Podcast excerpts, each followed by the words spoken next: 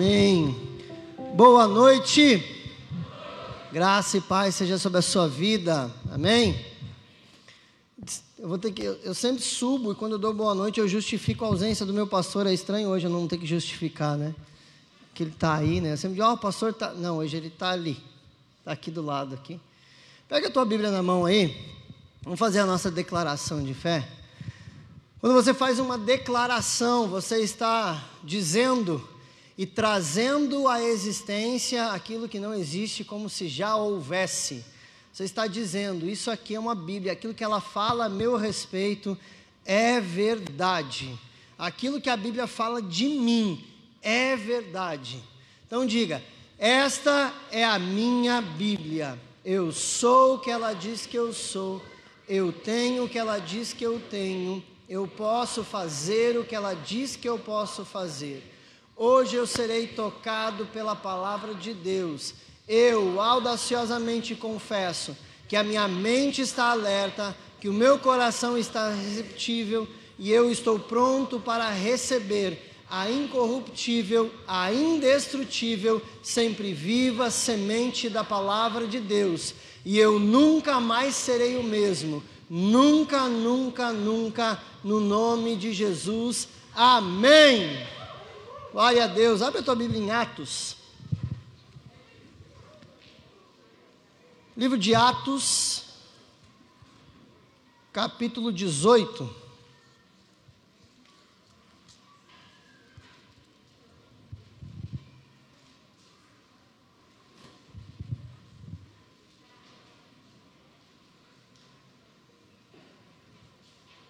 Atos capítulo 18 verso 1 em diante.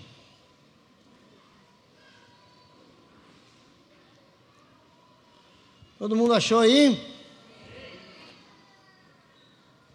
Agora, após estas coisas, partindo Paulo de Atenas, chegou a Corinto. E encontrando um certo judeu por nome Áquila, nascido em Ponto, recém-chegado da Itália, com sua esposa Priscila, pois Cláudio tinha mandado que todos os judeus saíssem de Roma. Veio até eles. E como ele, é, como ele era do mesmo ofício, ficou com eles, trabalhavam, porque tinha uma por ocupação como fabricante de tendas. E ele, e ele argumentava na sinagoga todos os sábados e persuadia tanto judeus quanto gregos. Senhor, no nome de Jesus, nós louvamos o teu nome, porque é a tua palavra quem dá todo o fruto necessário, Senhor. Ela que é enviada, Senhor, ela, Deus, que é determinada para que o teu nome seja glorificado. E nessa noite, Senhor, nós queremos, no nome de Jesus, que esta palavra possa ministrar ao nosso coração. Que nós possamos ser de fato, Deus, então, como declaramos, transformados pela tua palavra. No nome de Jesus, Senhor, encontra corações abertos, Deus, nessa noite. Encontra, Senhor, corações, Senhor, dispostos a receber esta palavra. E em cada coração que estiver disposto, que estiver aberto, que estiver disponível, Senhor, que haja mudança, Senhor, que haja transformação no nome de Jesus. Pai, que a tua palavra gere no nosso coração algo novo nessa noite em nome de Jesus. Amém. É, essa noite, eu tenho. Eu, a minha intenção é ministrar para vocês uma palavra que é a, a, segunda parte do domingo retrasado, né? Eu trouxe o mesmo tema da palavra, o mesmo nome, que é um lugar para pertencer, e agora a gente coloca então o volume 2, né?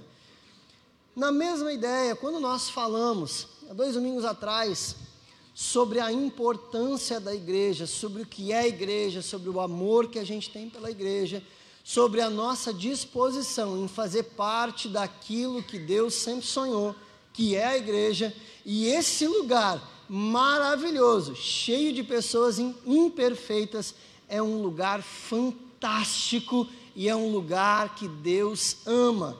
É um plano de Deus, é um sonho de Deus. A gente vê o Senhor trabalhando tudo que ele podia no Antigo Testamento tudo que ele tinha que fazer no Antigo Testamento para enviar o seu filho, preparando o que a Bíblia chama de plenitude dos tempos, para que então o seu filho fosse revelado, morresse por nós na cruz e a partir da sua morte, uma assembleia, uma sessão, uma reunião de santos fosse estabelecida. E essa reunião daqueles que confessam o nome de Jesus, daqueles que entendem que são lavados, que são remidos, daquele, daqueles que fazem parte, são participantes do sofrimento de Cristo. Tanto participante quanto de ter entendido, de ter o recebido, quanto por vezes sim ser participante desse sofrimento de forma literal. Porque nós amamos a Cristo, amamos a sua igreja e vamos defendê-la, custe o que custar. Quando você ama alguma coisa, quando você ama alguém, você vai se colocar em uma posição de defesa em relação àquela pessoa. Aqueles que são casados, aqueles que têm filhos, né, normalmente a gente vê, ouve falar das mães que viram leoas quando mexe com seus filhos, né?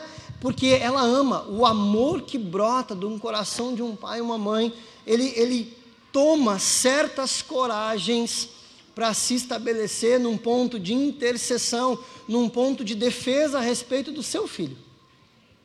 Deixa eu te dizer uma coisa: Deus ama a igreja. Deus ama a igreja, Deus sonhou com a igreja e Ele vai defender a igreja até o fim. Ele vai cuidar da igreja até o fim. Muita coisa já aconteceu com a igreja. A igreja já foi perseguida, a igreja já foi humilhada, a igreja já foi morta, a igreja já foi caluniada, a igreja já foi um tanto de coisa. E a igreja permanece viva até hoje, porque ela não é uma invenção dos homens, ela é uma invenção de Deus. É a segunda instituição que Deus cria, e a primeira que ele cria forma a segunda. Lá no Éden, Deus cria a família.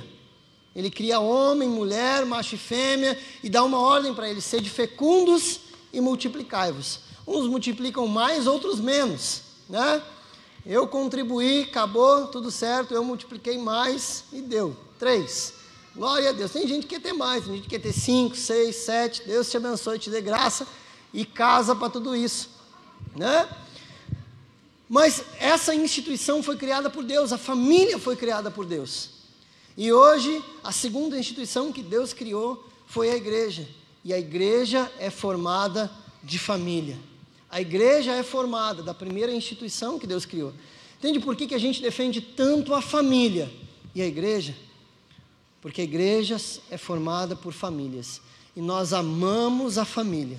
E quando juntos nos reunimos aqui, quando é, congregamos esse grande corpo, quando congregamos é, é, essa grande massa, nos tornamos então a família de Deus e fazemos parte da família de Deus. Hoje nós somos um com o nosso irmão, nós fazemos parte da vida dele, nós amamos ele, nós suportamos ele em vários sentidos, né? Nós suportamos o cara que é chato e damos suporte a quem tem necessidade também. Então nós suportamos uns aos outros, cumprindo então o mandamento, cumprindo a lei de Cristo nos amando mutuamente. Mas, quando a gente olha, eu queria entender um pouquinho com vocês a respeito da igreja e da forma com que a igreja caminha, e particularmente da visão de Deus para a nossa igreja, Igreja Batista da Lagoinha. Nós fazemos parte dessa igreja. Eu amo a igreja e eu amo a minha igreja. O Senhor me plantou nesse lugar, o Senhor me trouxe para esse lugar, o Senhor me restaurou nesse lugar, então eu amo este lugar. Assim como eu amo a igreja, eu amo a minha igreja. Quando a gente olha para Atos capítulo 18, a gente tem, é, a gente olha para algumas coisas que a gente precisa entender. A igreja de Corinto era uma das maiores igrejas do Novo Testamento, nesse período aqui é, depois da ascensão de Jesus. Só que a igreja de Corinto estava localizada em um lugar que poucos talvez dariam crédito para o pastoreio daquele lugar. Corinto era uma das maiores cidades da antiguidade. Ela tinha, é, é, tinha tinham nela dois portos que transformavam ela numa cidade extremamente comercial e com gente do mundo inteiro atracando, descendo, subindo. Imagina uma cidade grande com dois portos naquele tempo, movimentando um comércio gigante através daqueles portos. Com gente vinda do mundo inteiro, uma mistura de raça, de etnia, de religião, de costume, de cultura, aquele negócio assim, sabe? Olha, aquele negócio como se pegasse um monte de gente do mundo inteiro, botasse um liquidificador e saia Corinto. E está ali Corinto. Né? Só que, não, não sendo suficiente isso, Corinto tinha dois dos maiores templos pagãos daquele tempo. Né? O templo ao deus Apolo, dentro da cidade de Corinto, e ao lado da cidade, num, num monte, é, é, é tinha, havia o templo da deusa Afrodite, aonde se conta na história que haviam mais ou menos mil prostitutas cultuais servindo a deusa Afrodite dentro daquele templo. Então, um lugar de cultura pagã, um lugar de uma miscigenação de raças e etnias gigantes, e contendo, dentro do, desse contexto, de forma muito relevante, dois templos gigantes de adoração a outros deuses. E é nesse contexto que nasce uma das maiores igrejas do Novo Testamento é num contexto que talvez ninguém desse atenção, é onde nasce a igreja de Deus. Até porque uma das coisas que a gente seguidamente fala e a gente precisa aprender que igreja não abre. Igreja nasce. Porque igreja é um organismo vivo, ela é o corpo de Jesus ela é a família de Deus, ela é a noiva do seu filho amado. E todas essas atribuições dadas à igreja, todas essas é, esses adjetivos dados à igreja mostram que ela é viva e relevante. Não é um negócio, uma organização, por mais que tem, seja composta de um é, é, é, de um dos seus departamentos como organização, no nosso contexto da cultura brasileira, contendo um CNPJ, prestando contas com uma contadoria, ela não é isso. A igreja é um organismo vivo, a igreja é algo pulsante, a igreja é algo relevante, que é igreja por causa de mim e de você. Então, uma igreja não dá para abrir uma igreja, não dá para abrir algo que tem vida, não dá para abrir alguma coisa que é Deus que traz à existência. Então, igreja nasce. E em Atos capítulo 18 existe uma igreja nascendo. Quando, quando Paulo chega na cidade de Corinto, quando ele se estabelece, ele encontra Áquila e Priscila. Áquila e Priscila estão, como diz o texto no capítulo, no versículo 2, eles estão vindo da Itália, porque o imperador decretou que todos os judeus saíssem de lá, todos os judeus fossem embora, e eles vêm então firmar a sua moradia na cidade de Corinto. Paulo se encontra com eles, passam a morar junto e trabalhar junto nesse tempo de implantação ou de plantação da igreja local. Paulo está trabalhando junto com eles no ofício que tinha. Paulo era fabricante de tendas, ele era um profissional que Deus separou para o ministério. Enquanto eles estão ali, né, trabalhando, ganhando seu sustento, caminhando dia após dia, Paulo, a, a, a Bíblia diz no versículo 4 que Paulo persuadia ele convencia tanto a judeus quanto gregos, semana após semana, a respeito do nome de Jesus, a respeito daquilo que eles chamavam de a seita do caminho. Né, a seita que professava o nome de Jesus, que trazia então consigo, na sua verdade básica, o caminho que apontava para o céu. Eles eram chamados de os do caminho, né? Por exemplo, era um dos nomes que a igreja tinha. É aqueles que estavam no caminho, é aqueles do caminho. Mas Paulo está ali então firmando e plantando essa igreja, que foi tão relevante que depois nós, quando nós andamos um pouquinho mais para frente aqui no Novo Testamento, nós vemos Paulo mandando duas cartas para corrigir algumas questões dentro da igreja, para corrigir alguns erros doutrinários, alguns excessos. Então, quando eu olho para isso, a primeira coisa que eu, que eu posso pensar é que igreja é um sonho de Deus, que igreja é plantada por Deus, que a igreja é, é, é algo que Deus traz à existência, mas a igreja também pode ter problema. Dentro do seu contexto, porque a igreja é formada de gente. E aonde existe gente, existe problema. Quer uma igreja que não dá problema? Faça uma igreja sozinho.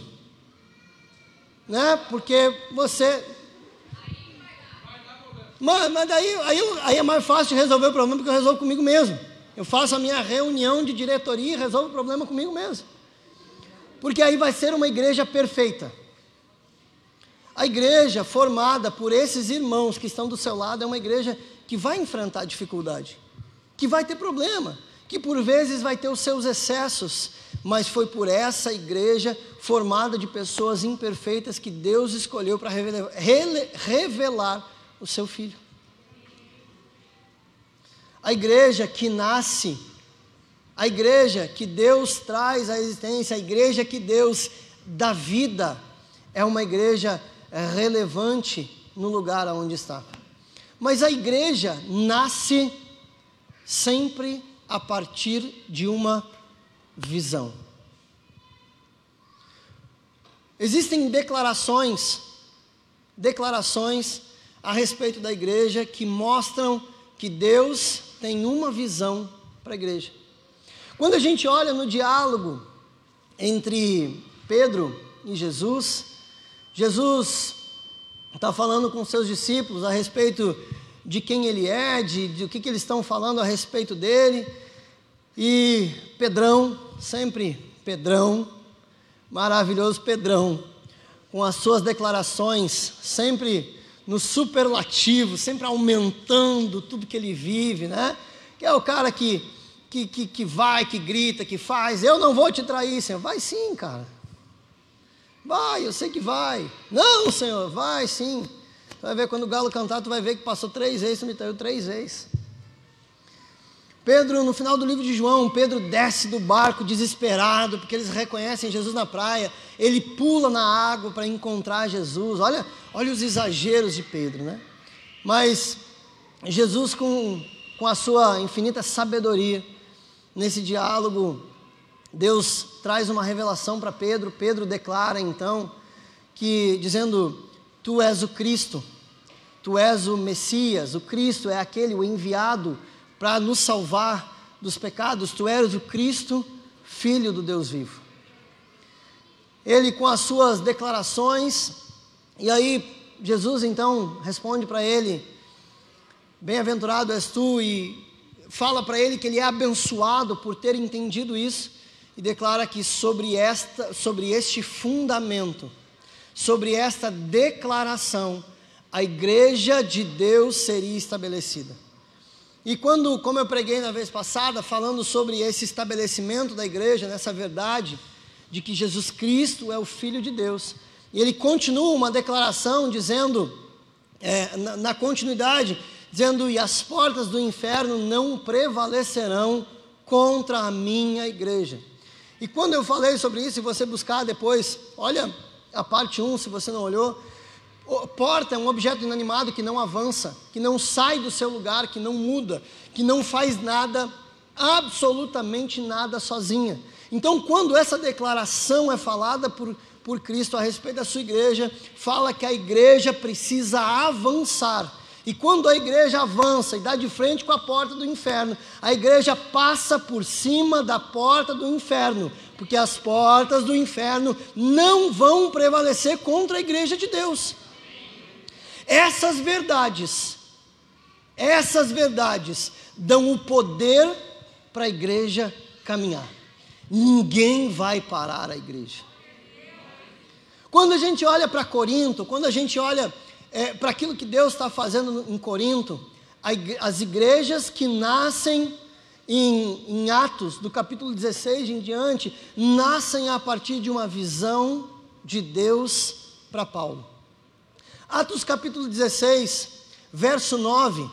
Paulo está na cidade de Troade e ali Deus fala com ele em visão. Deus dá uma visão para ele, dá uma visão a respeito daquilo que Deus tinha para o futuro dele, aquilo que Deus precisava fazer nos próximos tempos através da vida dele.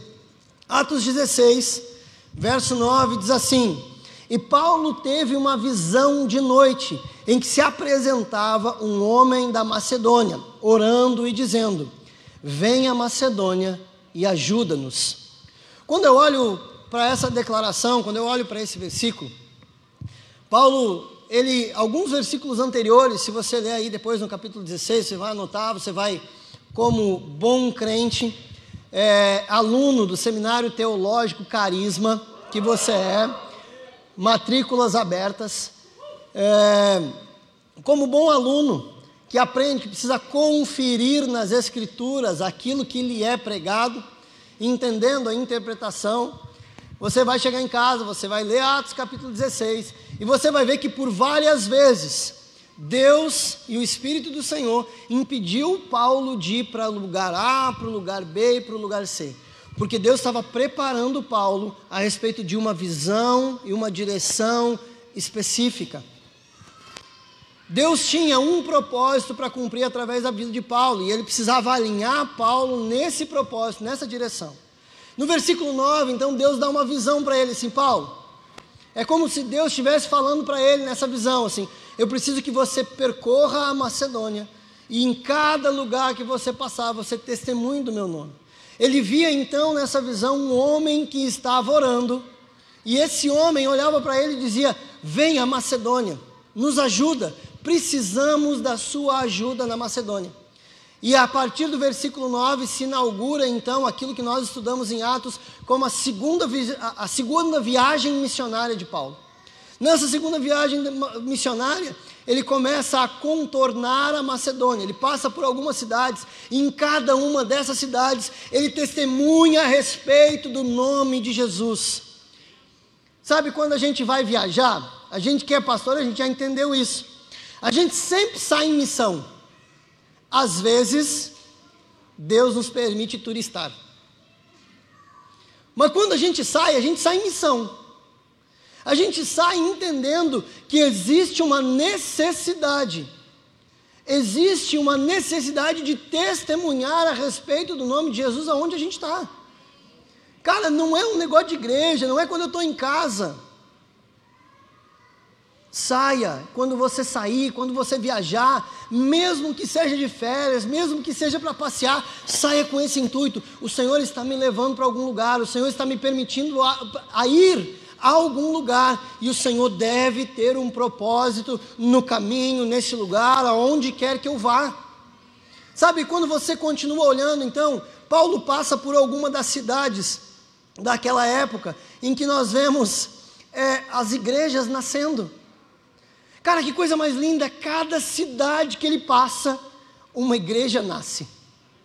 Cada lugar que ele passa, ele testemunha a respeito do nome de Jesus, fundamenta pessoas e ali nasce uma igreja.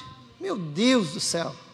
O primeiro lugar que Paulo passa, depois de, quando ele sai do, do, do capítulo, do capítulo 16, ele chega na cidade de Filipo, Filipos era uma das cidades da Macedônia, diz que ele para num lugar, vai para o outro e depois então chega em Filipos. E ali ele estabelece o nome de Jesus, ele fala a respeito do nome de Jesus. Começa então, Deus permite que pelas mãos dele nasça mais uma igreja em Filipe. Naquele contexto em que ele está no meio da cidade de Filipos, ele e Saulo, ele e. Pera. Silas. Silas, não é Saulo, Saulo é ele mesmo, né? Ele e Silas são presos. São presos, são açoitados por testemunhar o nome de Jesus. E ali a gente tem a história, né, que a gente eh, sabe na igreja, tão famosa, a gente já ouviu pregar, que é de Paulo e Silas adorando ao nome do Senhor, presos naquele lugar, as, as cadeias se rompem, as algemas se soltam, a prisão se abre, o carcereiro fica desesperado, e naquela noite, então, o carcereiro e a sua casa encontram salvação. E olha, quando a gente segue adiante, a gente vê a carta de Filipenses, dizendo Filipenses, em Filipenses 4,13, dizendo assim: Eu tudo posso naquele que me fortalece. Ele está escrevendo para a igreja, ele está testemunhando a respeito de coisas que ele já viveu e a igreja comprovou. Porque ele passou por tribulação e cadeias, estando convivendo com os irmãos no meio da igreja. Ele disse: Olha, irmãos, eu sei passar por todas as situações. E naquele momento, se você é um daqueles que está lá com Paulo, lá no começo, lá na cidade de Filipe, você vai lembrar assim, cara, realmente, realmente, eu lembro quando Paulo chegou. Eu lembro quando Paulo chegou aqui, ele estava com fulano, eles foram presos, eles apanharam, Deus fez milagre, tarará. Ele sabe ser honrado, mas ele também sabe estar humilhado. Ele sabe ter em abundância, mas também sabe ter em escassez. E por isso a declaração dele: tudo posso naquele que me fortalece. Deus fundamenta uma igreja pela passagem de um homem. Deus fundamenta e salva a gente porque alguém se dispôs a ouvir a Deus e ir. Depois que ele sai de Filipos, ele passa em Tessalônica. E aí, novamente, lá na frente, a gente vê as cartas, a primeira e a segunda carta à igreja que se reunia na cidade de Tessalônica. A carta aos Tessalonicenses. É um negócio que tem que falar devagar, né? É que nem fala do astronômio. Ser devagar para sair certo. Tessalonicenses, Deuteronômio. São umas palavrinhas aqui mais difícil que inconstitucionalissimamente. Quando ele passa então em Tessalônica, a igreja nasce. Depois ele sai dali, vai para Bereia, passa por Atenas, e cada um destes lugares onde ele está passando, uma igreja vai sendo fundamentada. E tudo isso vem a partir de uma visão. A igreja nasce por uma visão de Deus. A igreja é fundamentada pela visão dos homens de Deus. Uma igreja é alicerçada, uma igreja é fundamentada, uma igreja é disposta, constituída e construída a partir da visão de alguém que entendeu o seu propósito e o seu lugar no corpo. Alguém que entende que precisa estar disponível para que igrejas nasçam através das suas mãos. Nós, a, a gente falou da, dessas declarações sobre amar a igreja e amar a nossa igreja. E se vocês olharem para como que Lagoinha Porto Alegre nasceu, ela repete exatamente a mesma história daquilo que Deus fundamenta no livro de Atos. Deus começa a, a trabalhar, fundamenta a sua igreja a partir da morte do seu filho. E em dado momento do século 21, Deus resolve então trazer Lagoinha Porto Alegre. Trazer para este lugar, através primeiro da visão que Deus dá para o pastor Márcio de expansão do reino de Deus, expansão de Lagoinha. E essa visão, essa visão é compartilhada no coração dos nossos pastores.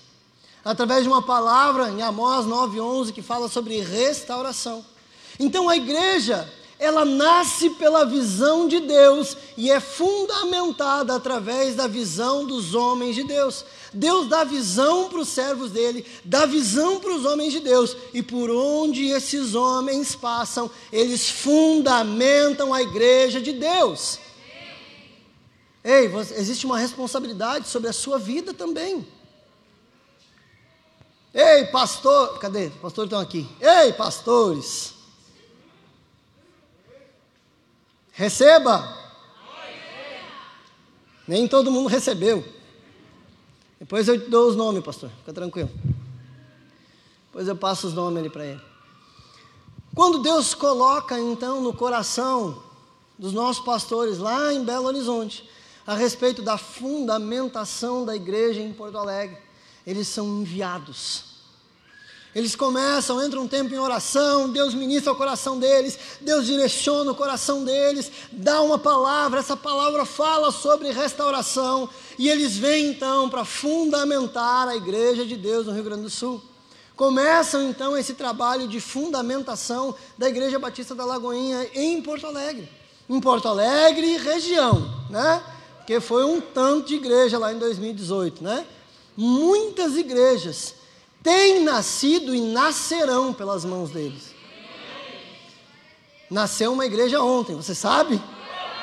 Nasceu uma igreja ontem. Passo Fundo, nasceu uma igreja ontem.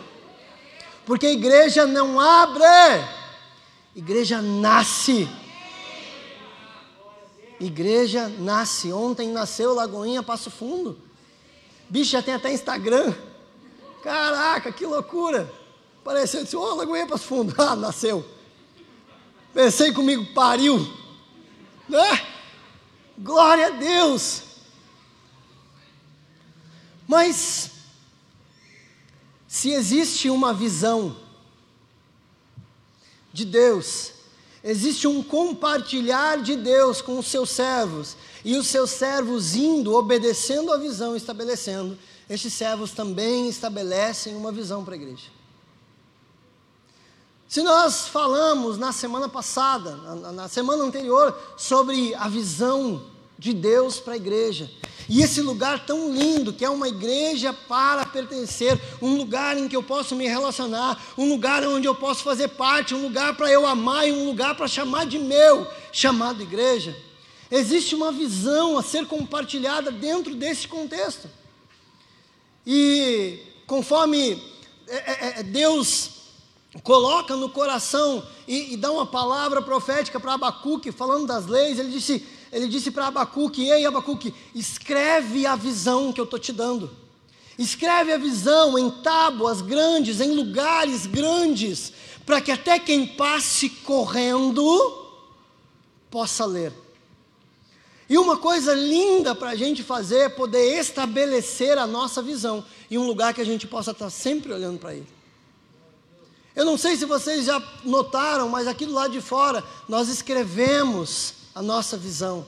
Nós escrevemos aquilo que nos move, nós escrevemos algo que está no nosso coração, dizendo que este lugar é um lugar de novos começos. Nós escrevemos para que até quem passe correndo possa ler. Neste lugar, Deus tem dado e cumprindo a palavra, segundo Amós 9:11, um lugar de restauração que permite um novo começo para a vida das pessoas. Quando você entende, então, passa na frente e resolve entrar, você chega na porta da igreja e está escrito de novo a nossa visão para aquele que entrou. E aí você chega na porta e está escrito bem na sua entrada: grande para servir e pequena para se importar um corpo grande, uma igreja forte, uma igreja poderosa, uma igreja vitoriosa em Deus, para servir as pessoas, servir a comunidade, servir a, a, cidade de Porto Alegre. Uma igreja corpulenta, uma igreja poderosa em Deus, que pode estabelecer o reino de Deus em Porto Alegre. Essa é a nossa visão. Uma igreja que entrega, que fala, que ama que cuida. E como que a gente faz isso? Como é que a gente trabalha isso? Sendo pequeno. Podendo olhar para vida de cada uma das pessoas, podendo olhar no olho de cada uma das pessoas como aquela igreja pequena, aquela igrejinha pequena do bairro que tem 10, 15, 20 pessoas, que enquanto o pastor está pregando, ele olha assim: hum, João não veio hoje. Porque o coração de pastor é assim, né? A gente chega no culto já procurando quem vê. Agora, com os três cultos principais do final de semana, a gente fica perguntando para o povo, né? Porque a gente não vê, não vê no culto que ele não vê. E aí, como é que foi o final de semana? Tudo bem? Não te vi no culto, estava no sábado. Ah, glória a Deus, ele veio. Né? Está ali. Eu não estava no sábado. Ah, mas eu vim domingo de manhã. Não. E aí, sabe? A gente olha para ele assim, cara, quem é que não veio? Quem é que não veio? Ah, fulano não veio, cara. A gente não, né? Mas como é que a gente consegue conhecer cada uma das pessoas? É andando na visão que Deus estabeleceu para a nossa igreja. E a visão que Deus deu para a nossa igreja é andar em GC. A visão que Deus deu para a nossa igreja é andar em pequeno grupo. A visão que Deus deu para nós nesse lugar é amar pessoas através de um pequeno grupo, onde a gente pode conhecer cada uma delas. Onde a gente pode olhar para essas pessoas, onde a gente pode conhecer o nome de cada uma delas, onde a gente sabe a necessidade pessoal de cada uma dessas pessoas. Talvez eu esteja aqui olhando para as pessoas, eu não saiba, não conheça, não saiba a sua necessidade, mas é, é, é, eu creio que o seu líder de GC sabe como está a sua vida, sabe como está acontecendo. O seu supervisor de GC, para os líderes, sabe como está o seu coração, sabe como é que está andando o seu GC, sabe como é que está a sua vida, sabe como é que está a sua casa. Porque a gente, por mais, como eu disse na semana passada, por mais que a gente ame um evento, e a gente gosta de um evento que não é mole, Gosta de um seminário, de um congresso, de um negócio, de uma vigília. Vigília, hein? Vigília em janeiro. Vamos dar-lhe? Uh! Vamos dar-lhe. Aleluia. A gente gosta de um evento, a gente gosta um movimento no corpo. Mas não é movimento que traz crescimento, o que traz crescimento é cuidado. E por mais que a gente ame o movimento, a nossa visão é o GC.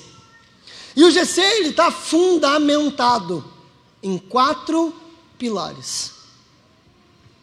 Tá no Instagram, eu já virei piada por causa do vídeo, né? GC. A galera me olha assim, esses dias mandaram um áudio para mim. Pastor, tem um vídeo aquele, zoando, óbvio, né? Que não, o povo não tem limite nenhum, né? Que vídeo? Daí ele gravou um áudio. GC. Tá de sacanagem comigo, né? Mas a gente anda firmado em quatro pilares: comunhão, edificação, serviço e multiplicação. E cada um desses pilares sustenta a visão. Cada um desses pilares sustenta a visão que Deus deu para a nossa igreja. E eu pertenço a este lugar, eu amo este lugar, eu amo esta igreja e eu amo os GCs. Eu amo, amo, amo, amo os GCs. Não é um protocolo, não é mais um dia na semana, não é mais uma reunião, não é mais um evento. É o lugar a qual eu pertenço. Quando você olha para esses quatro pilares, o primeiro deles é comunhão.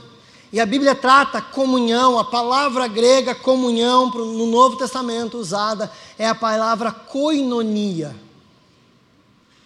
Koinonia é uma palavra que expressa pertencimento.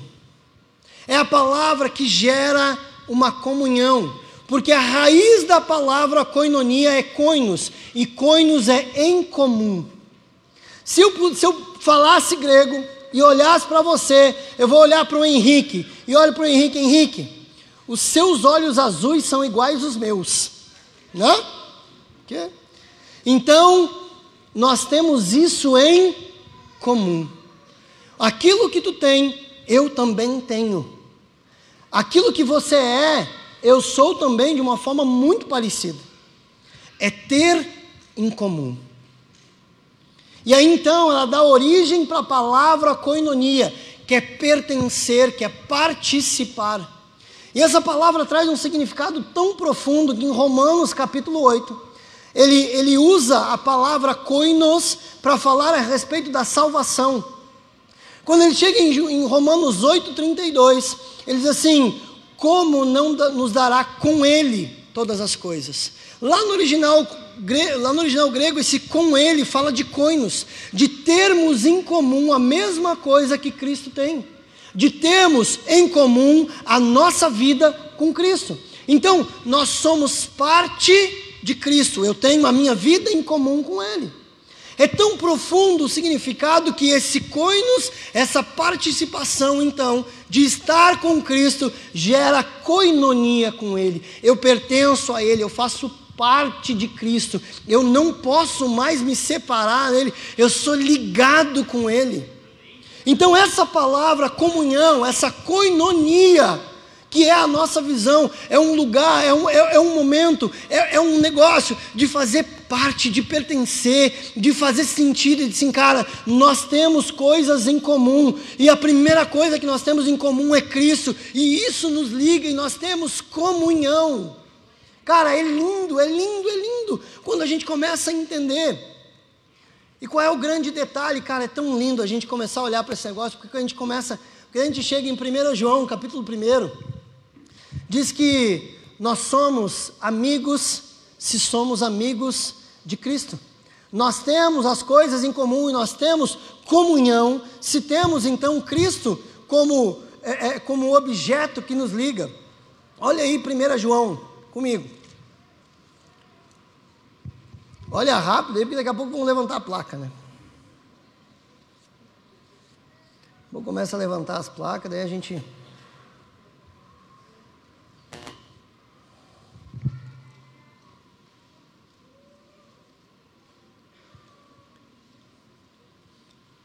um pouquinho que eu perdi o versículo aqui, tá? Você me espera? Sim ou não? Porque eu anotei o versículo errado, né? Então, olha que vergonha, cara, na frente do meu pastor. Eu vou pular o versículo que eu não achei, tá? Que vergonha. Pois eu falo do, da, da, comunhão. Porque eu, eu botei 1 João 1,19, né? Só que vai só até o 10. Aí não deu, né? Não é nem o 9, né? Puxa vida, logo digo que meu pastor está aí. Então, gente, Deus abençoe.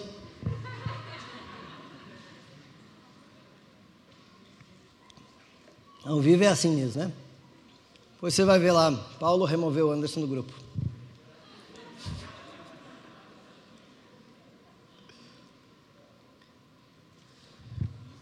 Três. Não é isso, eu vou continuar, tá? Pula o, vou continuar no coinonia, mas eu vou pular aquela parte que eu ia falar. Isso! Quem foi abençoado e que achou primeiro? Glória a Deus, muito obrigado, pastor. Vem cá. Pastora Grace, me salvando. Aleluia! Lá, Bachúrias. Isso aí, valeu. Depois passa o naval lá que eu pago o lanche. Se nós dissermos que temos comunhão com Ele, não, mas não é o seis. Depois eu falo, pula. Vamos lá, 1 João 1, 3, diz assim: O que vimos e ouvimos, vos declaramos, para que também possais ter comunhão conosco. Verdadeiramente a nossa comunhão é com o Pai e com o seu Filho.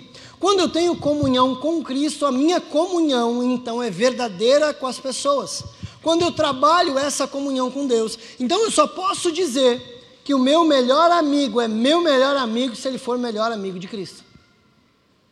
E quando ele é melhor amigo de Cristo e ele tem coinonia e tem esse senso de pertencimento, tem essa junção, tem esse amor, essa ligação com Cristo, ele pode então expressar a verdadeira amizade comigo. Porque existe então um compartilhar de comunhão.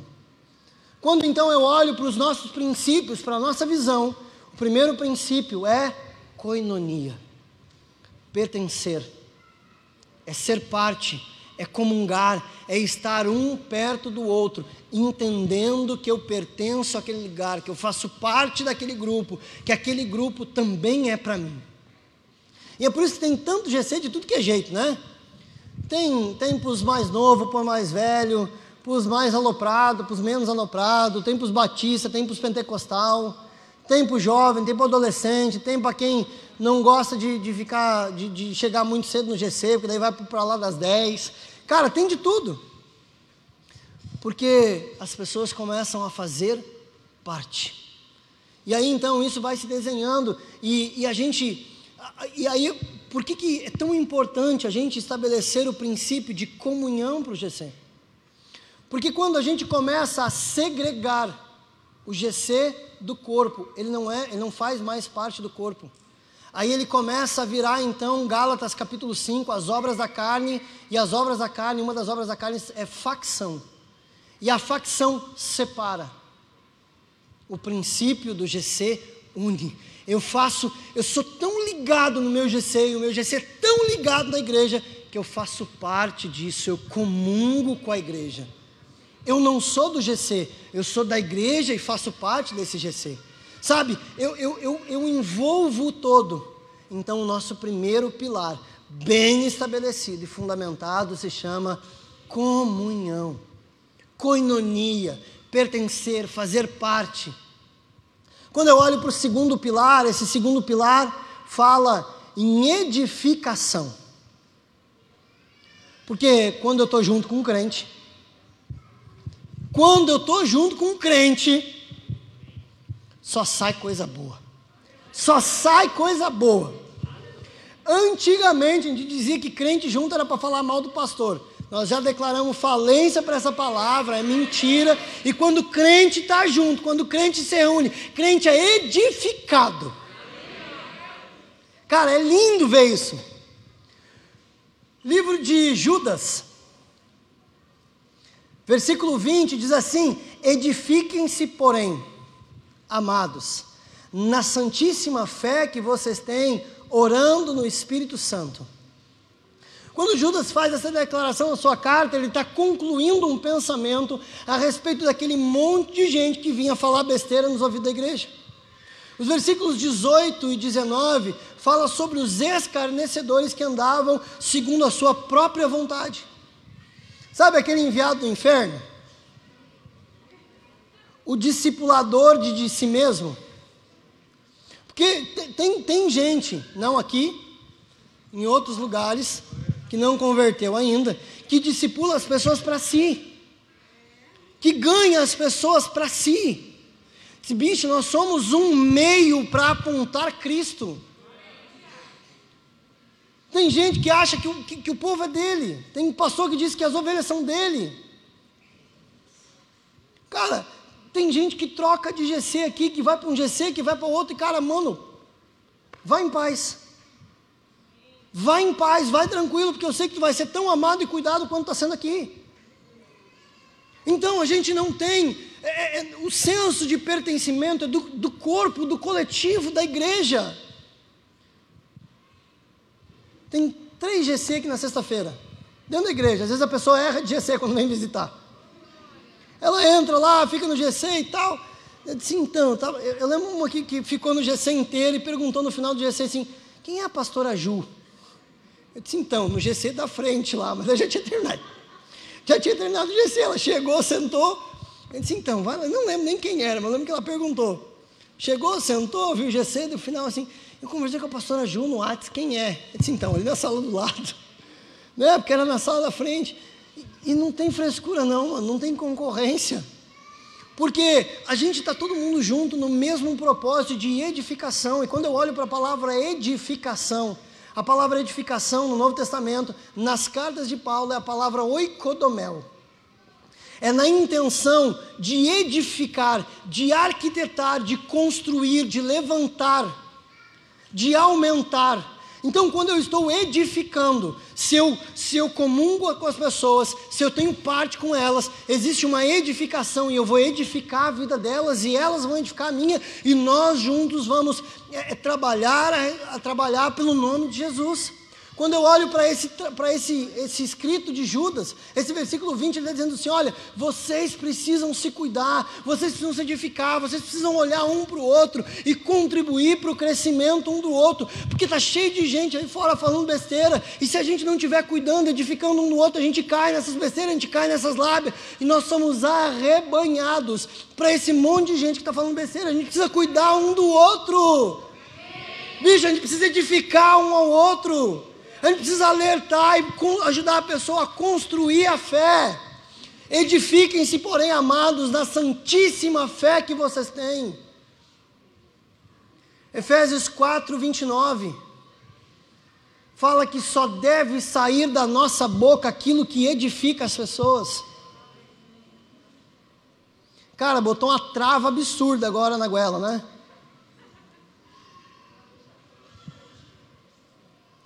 Começa a orar aí. O Espírito Santo colocar vigia à porta dos seus lábios. Que daí quando a gente entende isso, o Espírito Santo lembra de provérbios que diz que não havendo lenha, o fogo se apaga. E não havendo difamadores, cessa-se a contenda. Porque o que dá rastilho de pólvora para fofoca é quem fala fofoca. Não saia da nossa boca nenhuma palavra que não seja para edificação. Cara, recebi informação, vai edificar? Não. Pois então, ouvi falar. Ó, oh, eu quero contar para ti, mas é só para nós orar. Seu fofoqueiro quer disfarçar de crente. É só para nós orar. Né? Para te levar em oração. Tá bom, o que, que é uma coisa da tua vida? Não, fiquei sabendo, fulano, fiquei sabendo de quem? Foi fulano que te falou? Não, falaram. Não saia da vossa boca nenhuma palavra que não seja para edificação. Efésios 4, 29, anota, leia, escreva, compartilha, bota no status, escreve no espelho, imprime, cola na geladeira. Sei lá, faz alguma coisa. Porque é pilar. O pilar é edificação. 1 Tessalonicenses 5,11 fala de exortação, de edificação. Exortem-se, edifiquem-se. Existe uma instrução para a igreja. E todas essas duas são cartas à igreja. Cartas à igreja. Paulo está dizendo assim: ei, vocês precisam ser edificados uns pelos outros. Quando eu comungo, quando eu tenho comunhão, quando eu participo disso, eu preciso edificar a vida das pessoas, porque eu não sou completo se eu não fizer isso. Eu não consigo cumprir. Existe uma visão, a primeira delas é Puxa vida, que desespero. A primeira delas é. E a segunda? A primeira é comunhão, a segunda é edificação. Quando eu olho para a terceira, aí o bicho começa a pegar. Comunhão, edificação e serviço. Serviço fala de fato de servir, porque a raiz da palavra fala de servo de escravo. A palavra grega para serviço é douléu, que tem a sua raiz na palavra escravo. Diz então que eu tenho que de fato servir as pessoas com serviço, com integridade, com transparência e com esforço. Como é que eu sirvo as pessoas? Gálatas 5,13 diz assim: Irmãos, vocês foram chamados para a liberdade, mas não usem a liberdade para dar ocasião à vossa carne. Ao contrário, ao contrário, sirvam uns aos outros mediante o amor. Então está dizendo a, a instrução para a igreja, a instrução para aquela igreja era: olha, se Paulo está escrevendo isso, ele está dizendo assim, vocês estão usando a liberdade de vocês para ficar sem vergonha. Vocês estão pegando a liberdade de vocês para ficar de boa, de perna para cima no Netflix. Vocês estão pegando a liberdade de vocês para se escorar e não trabalhar. Vocês estão pegando a liberdade de vocês, botando a perna para cima e deixando as pessoas passar trabalho. Vocês estão pegando a liberdade que vocês têm e não estão cumprindo o amor por completo. Irmãos, vocês foram chamados para a liberdade. Aleluia! Quem foi chamado para a liberdade? Nem todo mundo tem certeza porque sabe que o bicho vai pegar depois, né? Nem levantou a mão porque sabe que vai torar depois, né? É, amém. Mas não usem a liberdade de vocês para dar ocasião à carne. Ao contrário, essa liberdade tem que expressar no meu coração o amor por servir as pessoas. Eu sirvo as pessoas no meu GC, eu sirvo as pessoas na igreja. Gente, quantas pessoas têm de escala hoje servindo vocês aqui?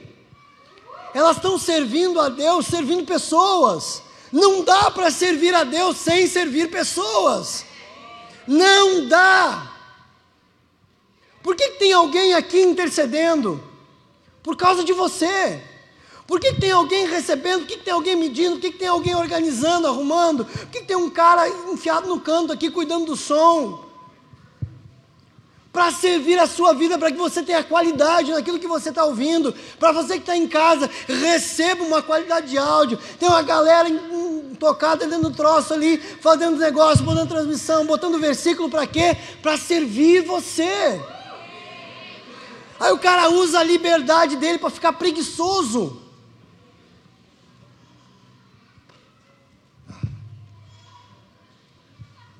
Toma água.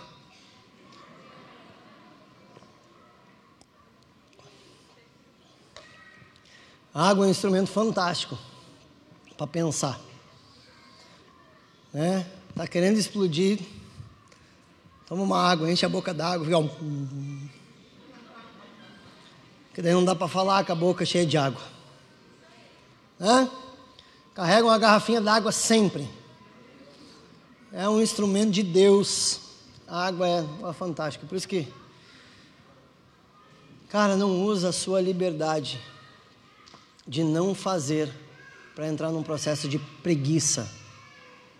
Sirva as pessoas. Sirva a igreja local, sirva as pessoas através da igreja local, sirva as pessoas no seu GC. Tem, tem, tem, gente, tem, tem gente que ama uma mudança. Tem gente que, cara, ó, o irmão vai mudar. Opa! Tô aí. O cara é louco para carregar. O amor do cara é tão grande que ele gosta de carregar a geladeira andar acima. Meu Deus do céu, cara. Eu, eu olho para os irmãos, tem que aprender, cara. Vou lá carregar umas coisinhas também. Mas vou de leve. Vamos servir. Sabe, é, é demonstrar amor quando as pessoas precisam servir elas. Porque faz parte da nossa visão. Porque a visão está estabelecida e a igreja é estabelecida através de uma visão. E essa visão, a visão é comunhão, edificação e serviço. Quando eu entendo comunhão, edificação e serviço, é impossível, é impossível não acontecer o quarto pilar da visão, que é multiplicação. Cara, a gente não trabalha correndo atrás de multiplicação, porque Deus acrescenta aqueles que vão sendo salvos. A igreja é viva. Eu não preciso fazer nada para os meus filhos crescerem. Eu tenho que alimentar. E você fala em alimentar, né? Você fala em alimentar, porque os bichinhos comem. Entrando na fase de crescimento, o negócio, olha. Mas eu preciso alimentar. Eu preciso cuidar. A multiplicação não é o objeto final da igreja é a consequência de um trabalho bem feito pela igreja. A gente não corre atrás de membro, a gente faz discípulo. A gente faz discípulo e esses discípulos multiplicam outros discípulos. Essa é a nossa visão. Essa é a visão da igreja. Cara, pega a tua Bíblia aí em Marcos 16. Quem é que é discípulo aí? Levanta a mão. Tem certeza? Quem que é discípulo, levanta a mão. Dá um glória. Ei, ei. Olha o que, que Jesus fala para os discípulos em Marcos 16. O 15 a gente conhece. Mas o 15 é consequência do 14. E no, no 14 me fala muita coisa. Marcos, capítulo 16, verso 14, diz assim: depois ele apareceu aos onze, estando eles assentados à mesa, e os repreendeu por sua incredulidade e dureza de coração, por não haverem crido nos que tinham visto, no que, nos que o tinham visto ressuscitado. A gente conhece de cor quando fala de igreja, pregador fala, crente fala, negócio tudo fala, né? A gente ama falar do 15, né? e disse-lhes: Ide por todo mundo e pregai, pregai o evangelho à criatura. Cara, ele está dando na cara do discípulo, porque o discípulo está enfiado dentro de casa, porque não acreditou que Jesus tinha ressuscitado. Os caras andavam com Jesus, viram milagre, viram tudo acontecer, confiaram em tantas outras palavras. Agora Jesus tinha dito que tinha ressuscitado, as pessoas disseram que ele tinha ressuscitado. Eles estavam aqui cabisbaixos. Só que quando a gente olha para isso, a gente vê uma palavra de exortação. Exortação não é só dar na cara das pessoas, não é só fazer um negócio lá, não é, não é só xingar, não é só chamar atenção. A exortação tem a função de te impulsionar para um estado diferente. A, a, exortação vai te pegar assim, mano, olha aqui, tá vendo isso aqui? Tá errado, cara. Tá errado, tá errado, não pode fazer assim, cara, não pode fazer assim. Mas peraí, mano, vamos lá. Vamos para frente, vamos, vamos fazer o negócio acontecer, vamos lá. Em nome de Jesus, o Senhor vai transformar a tua vida. Não é coach, tá? Vamos lá, você pode, você é forte. Não, sou fraco mesmo, ruim, e o que tem de bom em mim é Cristo. Se, mano, olha só, deixa eu te falar uma coisa: tem uns negócios que apareceram teu aí, esconde isso aí e bota Cristo. Ele está dizendo para os discípulos, cara, vocês precisam ir avante. Precisam mudar, eles estão cabisbaixos, eles estão tristes, eles dizem: não, não, não, não é essa a mensagem da minha igreja. A minha igreja precisa entender: ei, ide, vai, faz alguma coisa, levanta, fala do meu amor para as pessoas, fala quem eu sou, ide por todo mundo, prega o evangelho a toda criatura, faz discípulo, muda a situação, muda o contexto mundial através da minha palavra. É isso que Jesus está dizendo. Isso é multiplicação.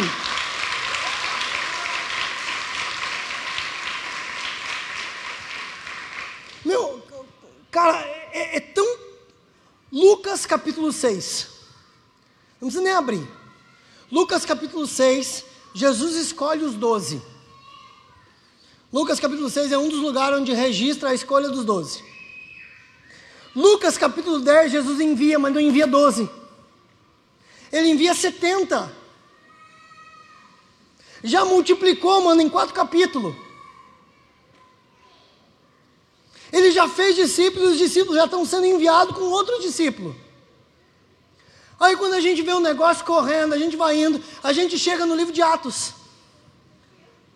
Atos capítulo 1 disse que era 120 reunidos orando. 12. 70. Agora tem 120 reunidos orando. Aqueles 120 que estão reunindo orando. Aí acontece negócio todo. Eu vou deixar o pastor Paulo pregar o que acontece entre um e o dois. Né? Espírito Santo vem na festa de Pentecostes, enche eles de poder, enche de graça, até porque poder não é para você ser mais bonito ou mais usado que os outros. O poder de Deus é para você testemunhar a respeito de Jesus. É para isso que serve poder. Ah, quero ser cheio. Para que, anta? Para quê? Tinha que ter enchido a boca d'água agora. Agora já foi, né? Para que, que o cara quer ser cheio de poder se não for para testemunhar? E olha o que acontece quando a igreja é cheia do poder. Lucas 12. Lucas 6, 12.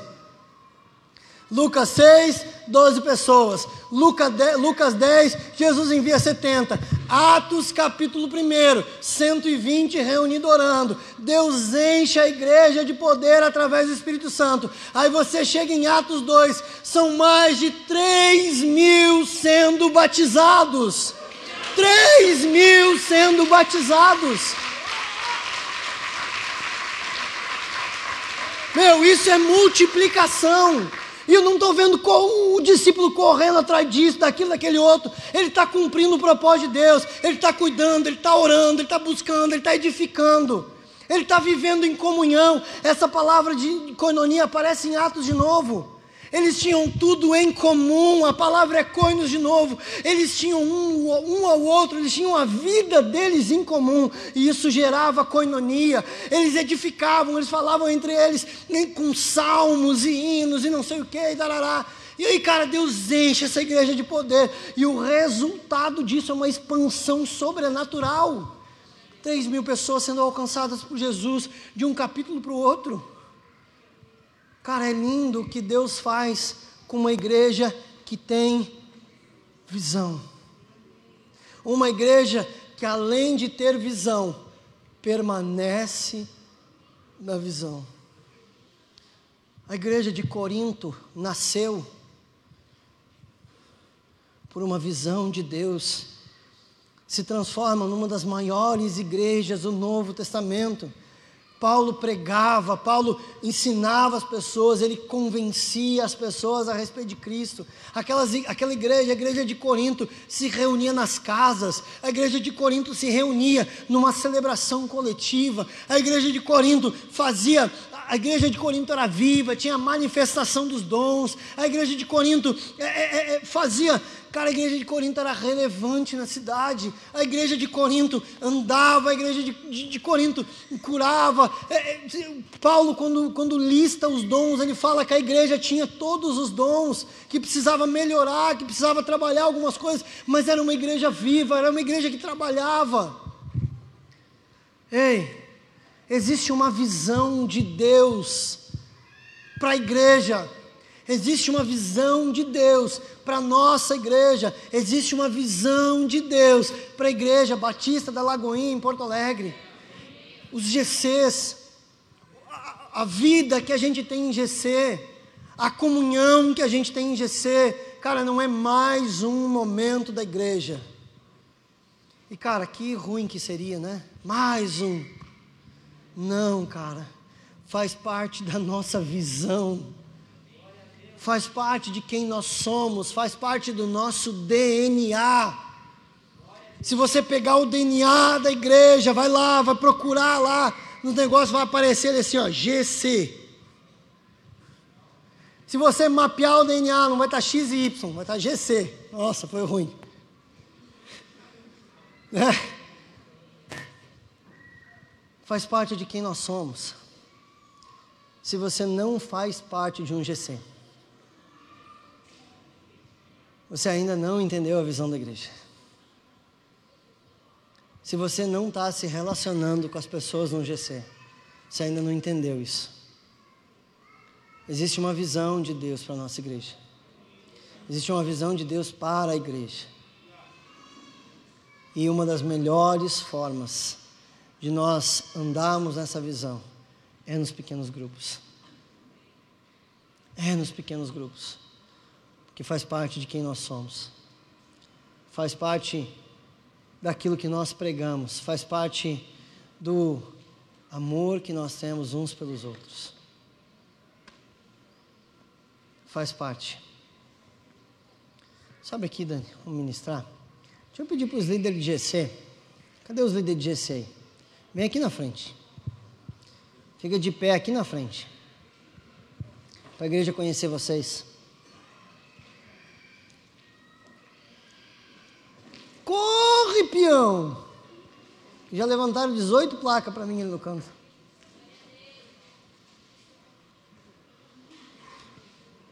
Vem mais para cá, ó, tá vazio aqui do outro lado. Vão ocupar os espaços que ainda não. Cara, tô chamando esses caras aqui, não é porque eles são mais bonitos, até porque tem uns bem mais feios que eu. né? Mas é para dizer que eles estão aqui, cada um deles está aqui, para ministrar de casa em casa, comunhão, edificação, serviço, serviço e multiplicação. Quando você precisar, cada um desses homens e mulheres aqui vai estar pronto para te atender. Você pode ligar para ele de madrugada, né? É. Você pode ligar para ele três horas da manhã. E aí quando você ligar três horas da manhã, você vai dizer assim: Meu líder querido, queria pagar um churrasco para você amanhã.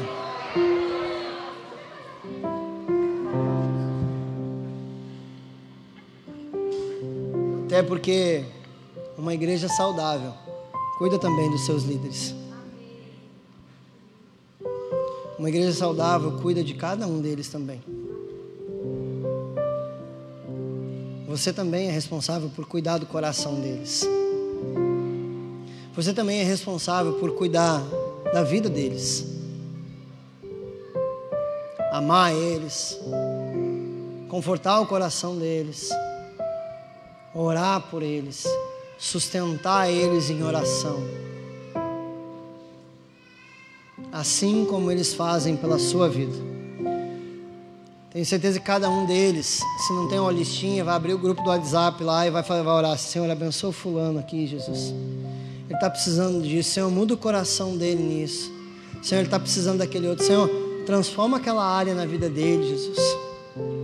Constantemente eu vejo esses líderes orando por cada um de vocês. Cada um de vocês. Às vezes ele chega assim, pastor, não sei mais o que fazer. Ora. Já conversou? Já. Já orientou? Já. Então agora pratica um dos atributos de Deus, a longanimidade. Lembra da longanimidade? Longanimidade é paciência com um monte de E. Paciência.